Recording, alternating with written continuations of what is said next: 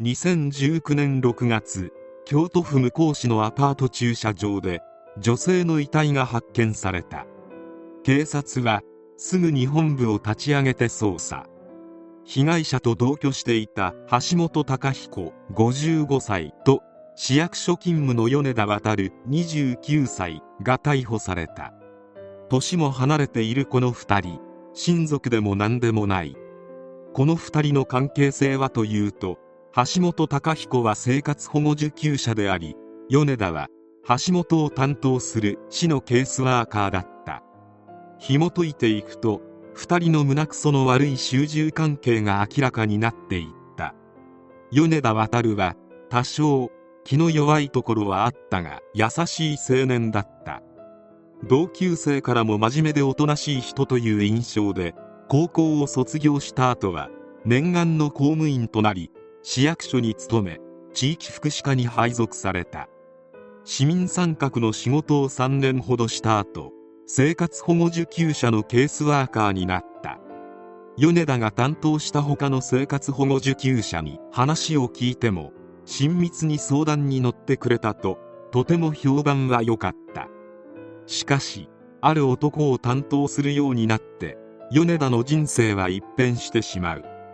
その男こそ橋本隆彦だった。異変が起きたのは2018年秋頃。担当することになった橋本から業務時間の内外を問わずに電話がかかってくるようになった。家主から追い出されたことにするから転居費用を出してくれ。メガネが壊れたからすぐに作らせろ。といった無理難題かつ自分勝手な要望を米田に強制した。平日は毎日役所に何度も電話があり対応は2時間以上ひどい時は半日かかったこともあった。それでも懸命に対応した米田だったが調子に乗った橋本の要望はエスカレートしていった。出会い系アプリの使い方を教えろ。公用車で荷物を運べ。といった生活保護業務と関係のない要求が増えていった。もう限界だった米田はできないことはできないと断ったが橋本は反社会的組織との関係をほのめかした。自分の手に負えないと悟った米田は上司に相談したが何も変わらず上司もお前の非を認めていると橋本は逆に米田を責めた。米田の部署のケースワーカーは5人。米田は2番目に経験が長かった。た休職中の人もいて一人でなんと110世帯を担当していた。橋本の要求や電話のやり取りを記録に残し口頭でも上に報告したが市役所が組織的に対応することはなく橋本のことは米田に一任された。多大なストレスに悩まされ深夜に目が覚めしばらく寝つけないことが何度もありどう考えても病院受診しなければならない状態であったが就労不可と診断されるとメンバーに多大な迷惑をかけてしまうと思い病院受診しなかった。一人では対応しきれない橋本の横暴に対し証拠を見せても何も対応してくれない上司に不信感を持ち人事異動を申告したが人事担当者から事情を聞かれることはなく異動も叶わなかった。橋本の横暴さは日に日に増していき個人の携帯電話の番号を何度も聞かれ断りきれずに教えてしまった4月以降は休日も含めて毎日電話が来るようになった。電話が鳴るだけで動機が激しくなり誰に相談しても何もしてくれないため米田はどんどん追い詰められていった。不手際のけじめと称して現金を要求され個人的に計100万円超を支払わされたり自宅に上がり込まれることもあったという。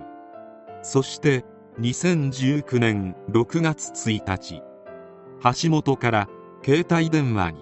同居していた女に腹が立って殴ったら動かなくなった。息を手伝えとの連絡があった。協力で貴賓のやったら口封じのためにお前の命も取らんとあかん。裏切って警察に通報したらどうなるか分かっているんやろうな。そう言われた米田は何の躊躇もなく一線を越えた。そして警察に逮捕された。この時の心境を米田はこれで脅されることも命を奪われることもなくなると安心した気持ちになりましたと語った。後半にて橋本の米田に対する横暴などが次々に明らかになった。何も対応しなかった上司は大きな声でほぼ毎日2時間を超える電話が米田被告にかかってきていたことを認識していたが対立関係というより受け流すという感じだった。深く悩んでいるとは気づけなかったと証言。米田は犯行を手伝ったことに対して相手の言うことを聞かなければ恐ろしい目に遭わされるという思いで頭がいっぱいでした。断った時に受ける反発に精神的に耐えられなくなり無理のないことなら少しは要求を聞くしかないという気持ちになってしまいましたと証言した。検察側は橋本被告への対応に苦慮していた状況には同情すべき事情はあるとしつつも短絡的に犯行に加担し非難に値する。事実を認めている事情を考慮しても刑事責任は相応に重いとして懲役1年6ヶ月を求刑。一方弁護側は橋本被告への恐怖から霊俗の関係を生んでしまったとして執行猶予付き判決を求めている。米田のあまりにひどい犯行までの経緯に寛大な判決を求める市職員や市民らの嘆願書は1万仏を超えた。そして米田に下された判決は懲役1年6ヶ月執行猶予3年であった。